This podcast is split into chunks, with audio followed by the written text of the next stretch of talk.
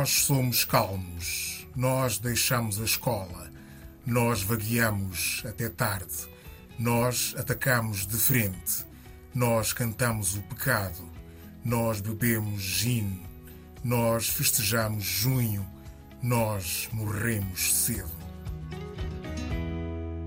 Começamos sempre com versos de poesia negra. Estivemos a ouvir versos de Gwendolyn Brooks.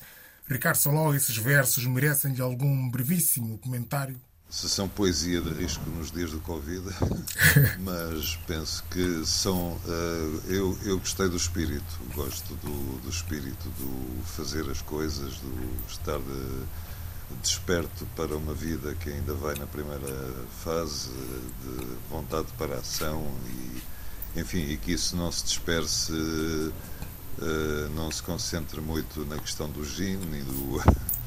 que, que depois se, se vão encontrando caminhos mais. Uh, mais, mais úteis para todos, mais, enfim, que não, que não, não se fique só pelo prazer pessoal, que se saiba conciliar as duas coisas, acho que, acho que é, é muito positivo.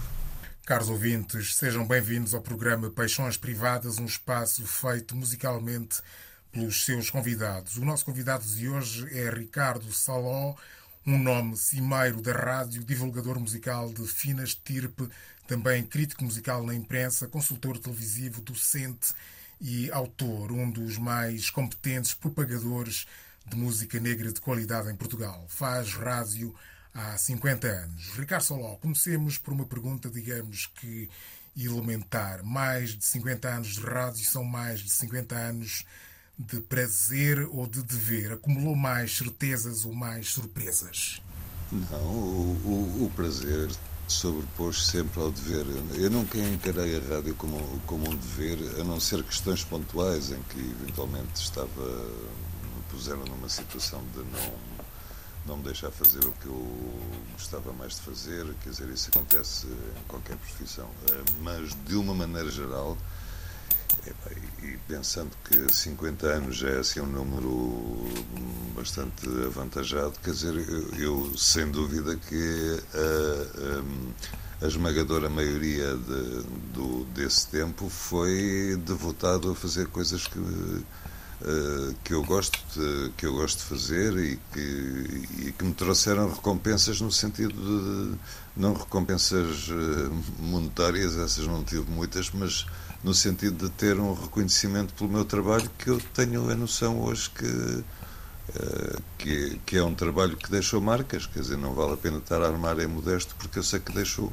porque houve muita coisa nos gostos de, de, de, quem, quem, de quem aprecia música em Portugal que uh, mudaram. Eu consegui mudar alguns paradigmas, passa o, o termo, um, uh, eh, e dar outras referências às pessoas que não estavam assim muito habituadas a, a lidar com para fora de certos parâmetros um bocado apertados. Quer dizer, isso foi foi uma das compensações de, da minha vida, foi sentir esse processo, esse trabalho uh, reconhecido e no que não uh, foi o que não foi apenas obra do meu trabalho na rádio, já que esteve 25 anos no Expresso e, portanto, isso são coisas que ficam escritas, é melhor do que coisas que, se, que são ditas eh, e depois passam, enfim, mas basicamente é isso. Precisamente, ser uma figura de culto, porque é uma figura de culto, ser uma figura de culto é um lugar de conforto ou de desassossego, porque ser idolatrado não é também ser devorado. Pois, eu nunca pensei muito nesses termos, quer dizer, eu, de figura de culto, francamente, quer dizer, eu sinto que há pessoas que levam, têm especial atenção a tudo o que eu uh, toco ou que ponho no, no, no Facebook ou, uh, uh, e que antes iam comprar os discos às vezes sem os ouvir sequer que eu escrevia no Expresso, que, é, que essa é uma prova de confiança cega, quer dizer, quer dizer, a mim o que me fez eh, tudo isto foi dar um sentido da responsabilidade do que estava a fazer, porque sobretudo quando estava no estava no Expresso e escrevia num jornal que chegou a ter 150 mil exemplares de tiragem e percebi que de repente tinha ganho um peso enorme, eu depois de uma primeira fase de entusiasmo eh, do género, epá, agora tenho tanta gente a ler-me, não sei o quê, quer dizer, isso passou-me depressa e comecei a tentar tornar-me eh, cada vez mais responsável naquilo que dizia, porque eu sabia que o que eu escrevia podia provocar estragos ou, ou, ou, ou promover nomes que se calhar eh, não mereciam assim, eram coisas mais passageiras que outra coisa, quer dizer, uh, houve, que, houve, houve, ali um jogo de equilibrismo que, que, que, durou, durou uma série de tempo. Agora, em, concretamente em relação ao que me está a perguntar, eu acho que eu, eu, já há muito tempo que lido com essa situação. Eu, francamente, que há coisas que eu nunca vesti a camisola do opinion maker e não sei o quê, que não. Eu acho que as pessoas têm. Se não têm, deviam criar uh, as suas opiniões, tomar aquilo que eu escrevo, que escrevia, ou que, que eu toco agora como uma referência e tomarem os seus juízos a partir daí e é assim que eu vejo as coisas, quer dizer, agora parece que já nem há opinion makers, agora há influencers, quer dizer, deve ser a fase seguinte, dizer, mas uh, também, também não estou nessa, nessa camisola que eu não estou mesmo interessado, não é? Mas, mas eu, eu sempre hum, procurei, quer dizer, na rádio, basicamente, pronto, as pessoas percebem que se eu estou a tocar aquele disco é uma escolha minha e tal. Um, Uh, no Expresso procurei não pôr muito as minhas opiniões demasiado à frente, quer dizer, uh, uh, tentar analisar o objeto, tentar esmerar-me nessa capacidade de, de dissecar um, um disco, mas deixar a opinião num segundo plano, não, não, não pôr aquela coisa de vão, vão já comprar e não sei o quê, quer dizer, não, nunca achei muita. Hum, acho que isso impede que as pessoas depois se apercebam do, do que está, do que é verdadeiramente importante num texto. Nos anos 90 dizia-se, por exemplo, na XFM, trabalhava-se para uma minoria. Tem a certeza de que essa minoria hoje não é uma maioria qualificada ou acha que ainda existe para uma minoria ruidosa? Quer dizer, eu acho que essa minoria essa, ou equivalente, que, que cresceu. Eu, se nota muito mais, até pela afluência de grupos que não são assim da primeira linha. Isto, enfim, quando havia concertos, esperemos que volte a haver. Hum, eu vejo que há uma. que de facto esse setor cresceu porque houve certos tabus que se criaram, as pessoas foram estando abertas a, a, novas ideias, a música tem mexido muito e as pessoas não têm aquela atitude imobilista, vão, vão, vão acompanhando uh, as coisas. Agora, quer dizer, estamos muito longe de.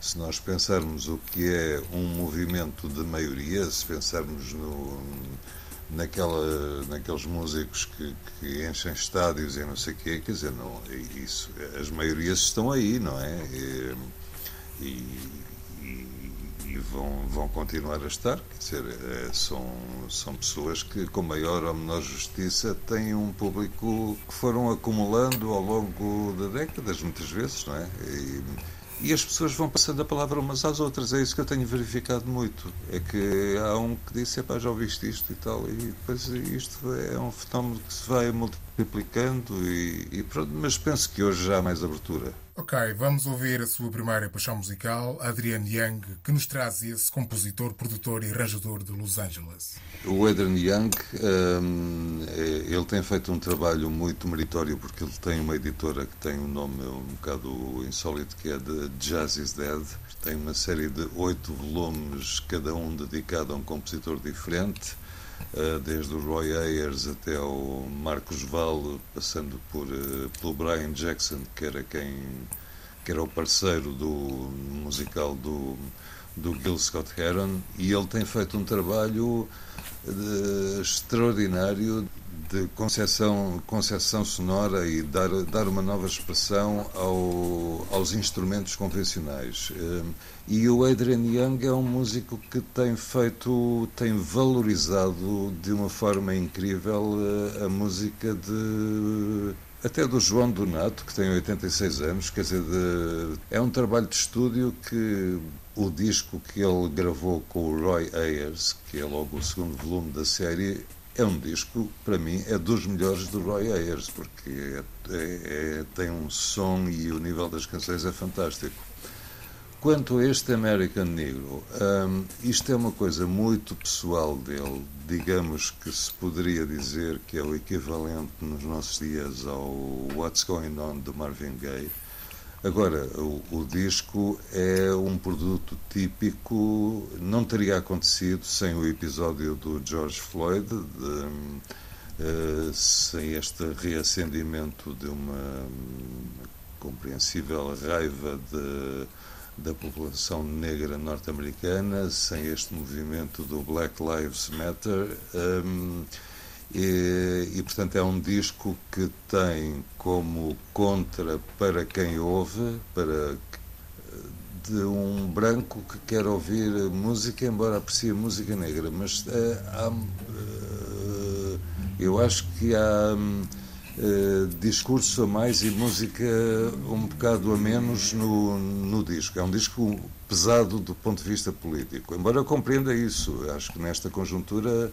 Uh, mas eu penso que levou a alguns pontos uh, até um bocado longe demais para mim, quer dizer, pôr na capa um negro enforcado é voltar um bocado àquele, àquela metáfora do strange fruit. Enfim, acho, acho aquilo de um certo, de um certo mau gosto, embora uh, eu, eu, perceba que o que é que está na origem daquilo. Uh, e, portanto, basicamente é isso que se me oferece dizer, mas eu acho que isto é uma retomar da música clássica moderna, portanto, daquela aquele período do Stevie Wonder, Marvin Gaye, Curtis Mayfield. I am an evolving term that we can't agree on. a multitude of colors some can't quite process. A porch monkey that arrived as a jungle bunny. A boy, even though I was never a pickaninny. I am the sound of America, the dissonance they created. I am a black American, colored by America's ineptitude. I am an African American, struggling with my allegiance to the motherland. I am an evolving light living under the shade of our ancestors. I am your American Negro.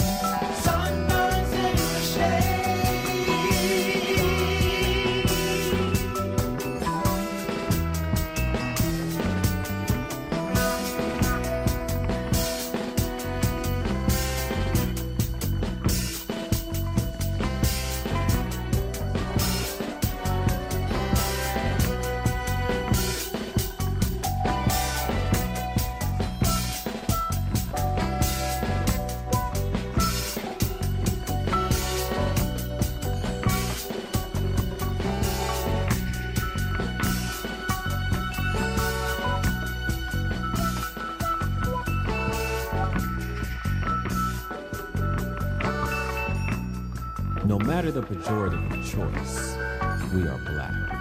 Unlike the tar they used on their faces to reinforce a stereotype, their stereos don't like. And I say this because I am of sound mind, and the sounds that reverberate in my mind are never confused by the volume of misinformation programming the minds of America. Black people, listen to your own music, as soul is the connection to our ancestors, a language of tonal tensions, teaching an audience it was never intended for. Chelsea Adrian Young, do álbum de América Negro deste ano.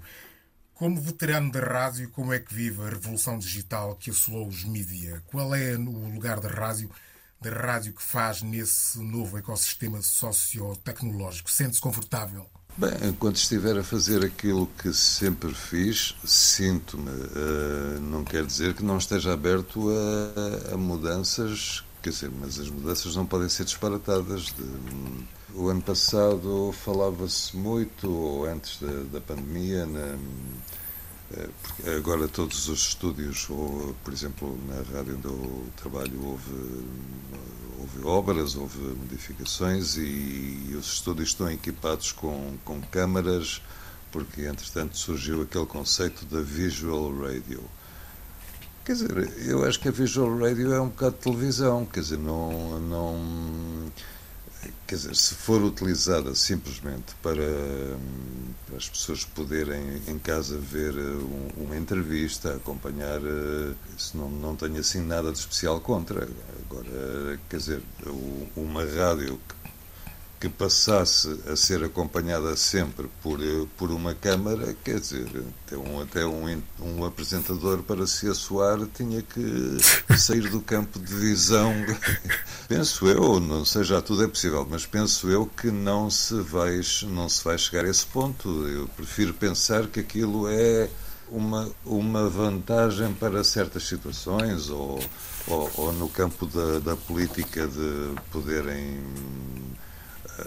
transmitir, transmitir também com, acompanhado com imagem um debate. Não, eu acho que não é, não é a mesma coisa que em rádio. Acho que, acho que isso vai minando um pouco a ideia de rádio. Mas, mas enfim, vamos ver porque isso ainda está no princípio.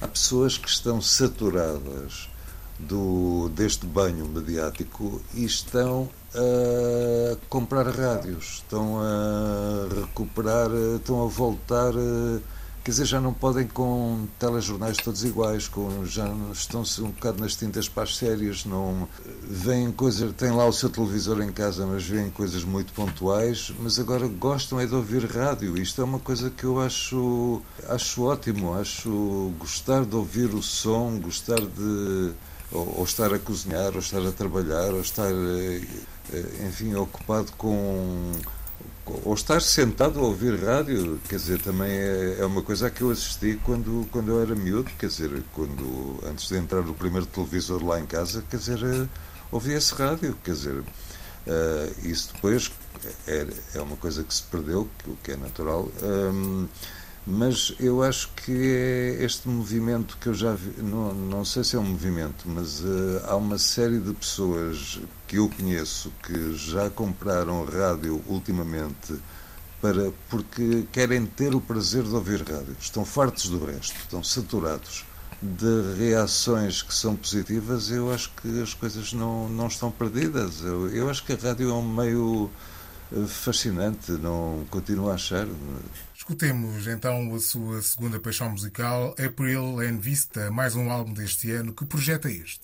Uh, April and Vista é um duo, ela chama-se April George. Ele é, não fixei o, o nome, mas uh, apresenta-se como Vista com maiúsculas. Uh, não, não, me lembro agora do, do nome dele.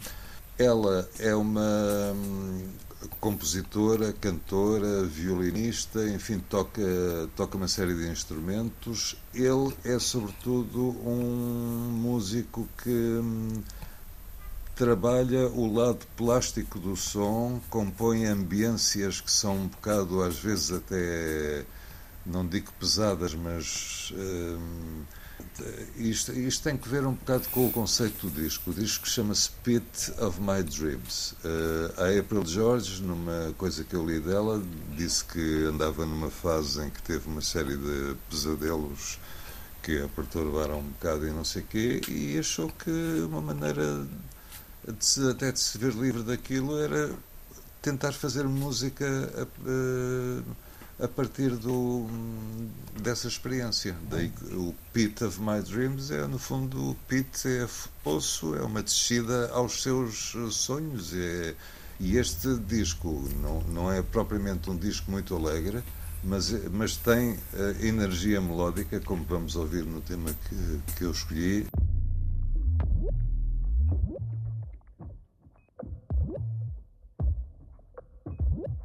Give me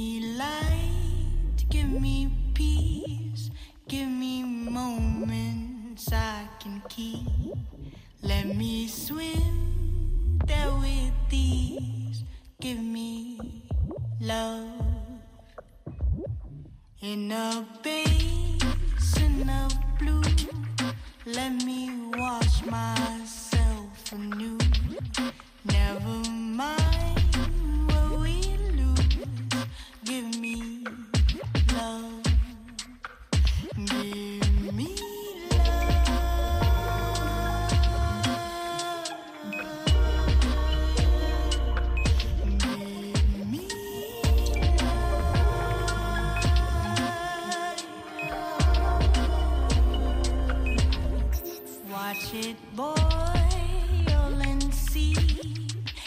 trickle down into the deep.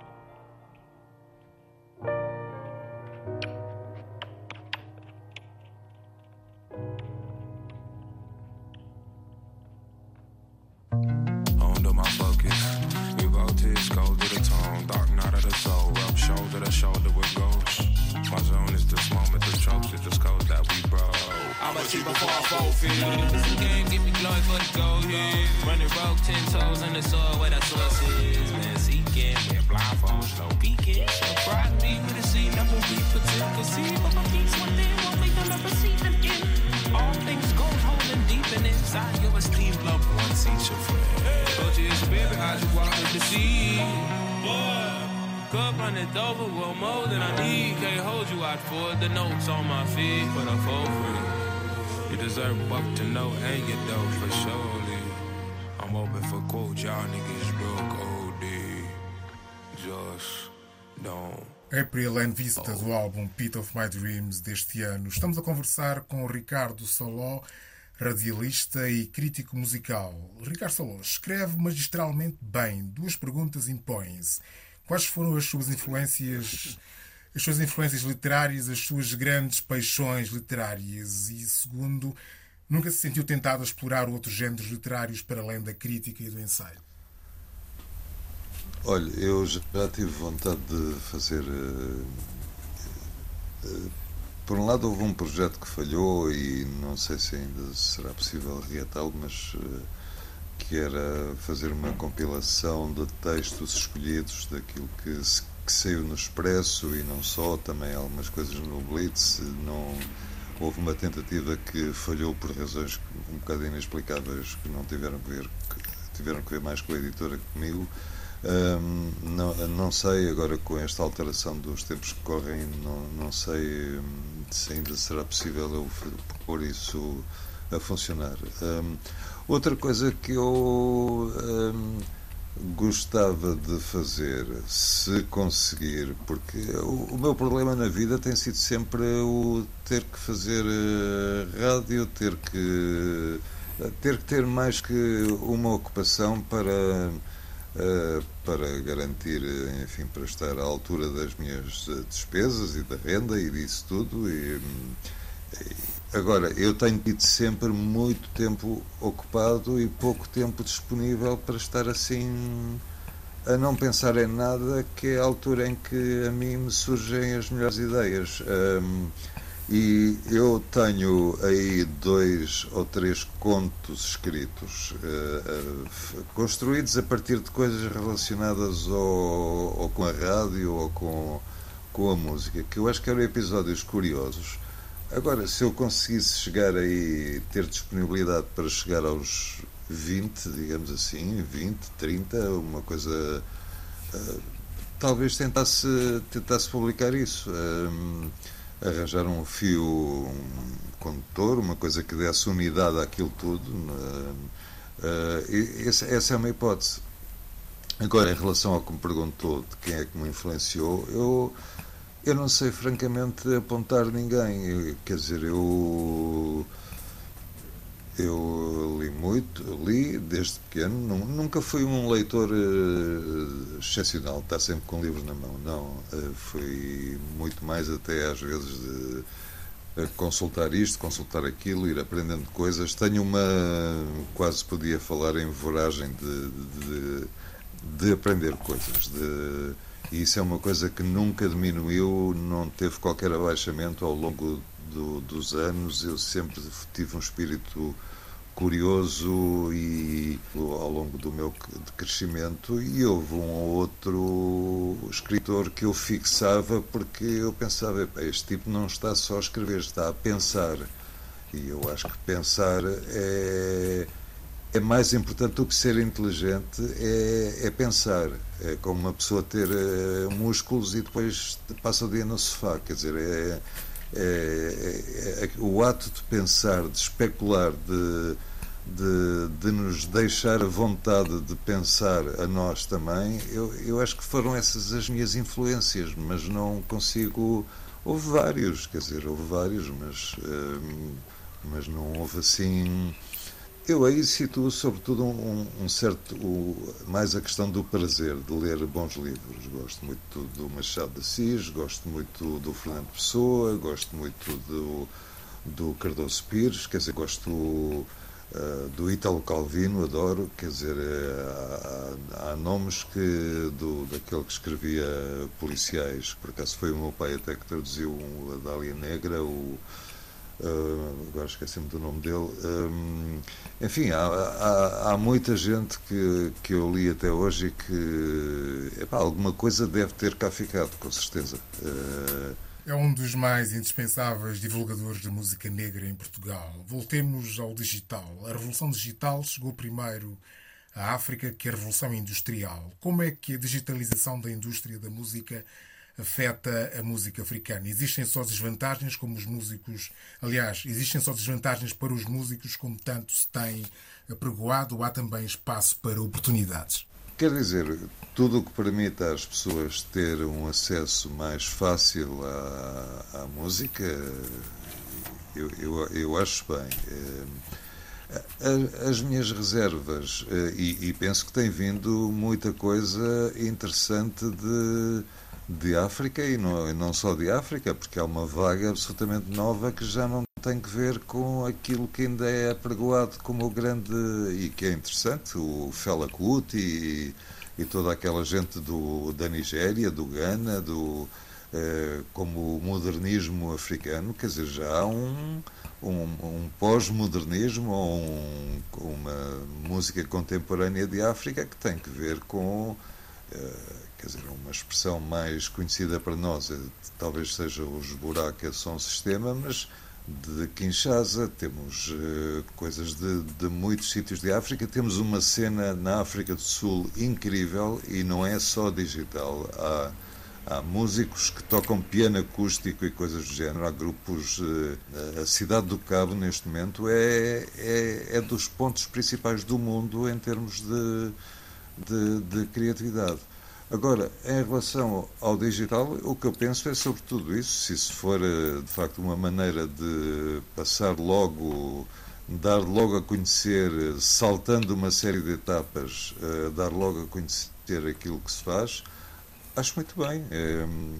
É, Uh, o que eu já não acho tão bem não tem que ver muito com isso, que é uma certa exploração que se tem feito. Mas isso o problema não é dos africanos, o problema é dos europeus que vão para a África à procura dos tais tesouros perdidos e depois aparecem com novas edições que enchem de de prazer os melómanos europeus e, e, eu acho que as questões nem sempre são muito claras a nível de direitos e essas coisas. Eu, enfim, acho que isso era outra conversa e Fiquemos agora com a sua terceira paixão musical, Damon Locks and Black Monument Ensemble de Chicago. Há aqui qualquer coisa de jazz ou não? Há, há um pouco de tudo, mas curiosamente há sobretudo de, há uma pulsação de África. Um, no, Chicago é de facto uma cidade onde está a acontecer tudo e mais alguma coisa. Os músicos estão a misturar géneros que antes eh, parece que era proibido misturar.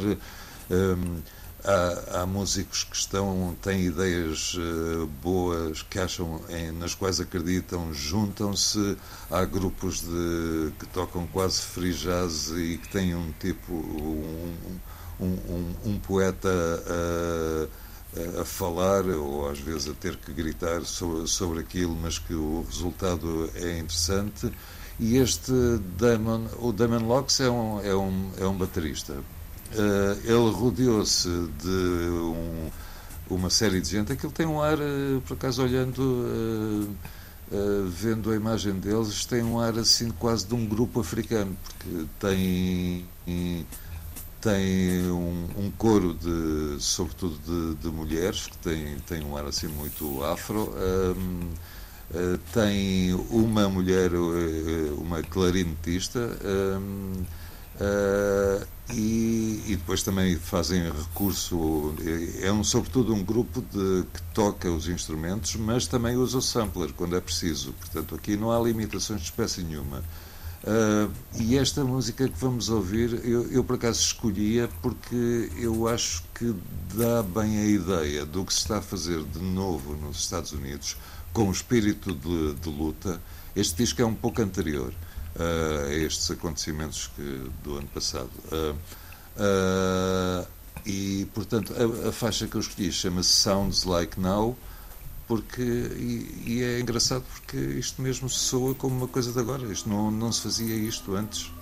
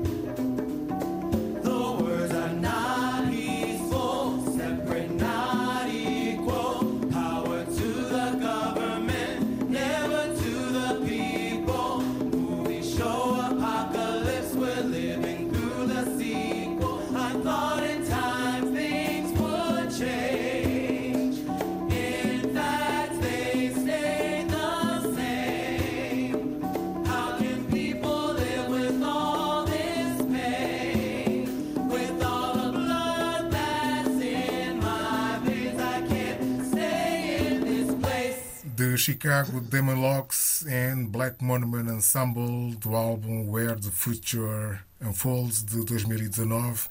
Antes de terminarmos, peço-lhe até cinco sugestões que podem ser sobre o que lhe aprover. Tem que ser muito breve. Pois, olha, hum, uma coisa que eu por acaso nem tinha previsto, mas isto não se anuncia. Uh, morreu há dias um músico que eu acho que foi dos mais importantes do século XX, que é John Hassel, um trompetista.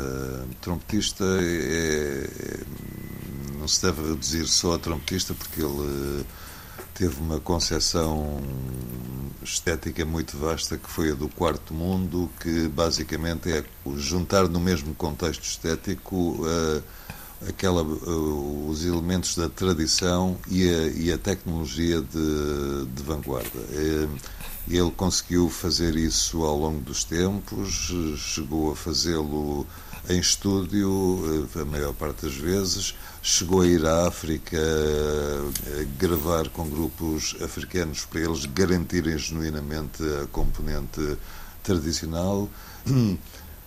Por fim, há uma coisa que eu acho que nós estamos, penso eu, a precisar de boas histórias, até para, para nos esquecermos este, desta coisa que às vezes não podemos sair de casa ou não sair da região onde vivemos durante, durante meses. Quer dizer, isto já leva muito tempo e, eu acho que. Uh, uma coisa que me ocorreu foi precisamente um dos autores que eu, que, que eu, de que eu mais gosto, que é o Italo Calvino ele tem um livro chamado. Todos os livros dele praticamente são recomendáveis, eh, mas há, há um chamado As Cidades Invisíveis, em que o que é baseado, é claro que é um livro de ficção, mas baseado uh, ele baseia-se muito em questões que tiveram acontecimento histórico. Ele, neste caso, ele imaginou as conversas que o Marco Polo terá tido com um, o imperador Kublai Khan da, da Mongólia, salvo ou, ou dos Tártaros, já não sei muito uh, e isto é uma. Ele, ele vai contando, vai descrevendo em cada capítulo uma cidade diferente ao, ao ao, ao Kublai Khan que vai ficando absolutamente estarrecido com o que está a ouvir, porque são invenções absolutamente. Eu acho que isto é uma espécie de, de reabilitação ou de uma maneira de. Sim, de reabilitar o espírito das mil e uma noites, porque aquilo que ele conta sobre a maneira como cada cidade está concebida é, é, é prodigioso, é, desafia qualquer, qualquer eh, imaginação e, e até requer um certo domínio de conceitos arquitetónicos. Ok, para terminarmos, temos a sua última paixão musical, finalmente em África, a sempre jubilosa Exato. na Aua Dúmbia. O que nos diz sobre ela? Olha, eu fiquei espantado quando, quando me chegou este disco, porque eu não fazia ideia de que ela já tinha 40 anos de carreira. É que este disco sai precisamente 40 anos depois do primeiro. Uh, e eu acho que mais espantoso ainda é que ela continua a fazer uma música fresquíssima, além de que ela, ela como quase todas as cantoras daquela zona do do Mulusu, já não me lembro se é. Quassulo. É, é no Mali ou no, no Senegal? É, Mali, Mali. É no Mali, é no Mali, sim. há ali uma. Há uma região onde há uma concentração particular de, de grandes cantoras e, por acaso, uma vez uh, saiu e eu comprei uma. Isto foi para aí nos anos 90, uma, uma compilação só com cantoras Aliás, há outra para a, a, a Micoita, que era outra cantora que também tem uma discografia pop própria. O, o Musangare é outra cantora fantástica que eu acho do nível da Nahawa Dúmbia, que também tem aparecido em, em, em inúmeros projetos. Não estou tão a par da discografia dela, mas penso que, que tenha. Um, e este disco da Ana Adombia escolhi-o propositadamente para o fim porque em última análise estas coisas tiveram esta música de que estivemos a falar teve uma origem que foi África, não é? É claro que depois nos Estados Unidos eh, foi tendo evoluindo para o seu caminho cultural próprio, até por mistura com outras culturas, com a europeia, com enfim, mas mas uh, é bom sentir que em África, onde também se receberam outras influências, é bom que se diga, um, mas em África as coisas continuam muito muito vivas. Uh, uh, e eu há bocado quando falava no, naqueles movimentos como surgiu em Kinshasa e no, no tal movimento, nos tais movimentos mais de agora de inspiração e de, de utilizando métodos digitais, uh, eu, faltou dizer talvez que isso mostra como o continente vai descobrindo sempre maneiras de se, de se renovar, não é? Portanto, uh, neste aspecto, digamos, digamos que na Raua Dúmbia, se isso fosse maneira de de hierarquizar os factos, ela estaria numa fase anterior eh, em relação aos novos fenómenos, mas isso não interessa nada. Interessa que ela, ao fim de 40 anos, continua a exibir esta frescura e continua a ser a, a cantora fantástica que sempre foi. Ricardo Salal, muito obrigado por ter sido convidado do Paixões Privadas. Obrigado eu pelo convite.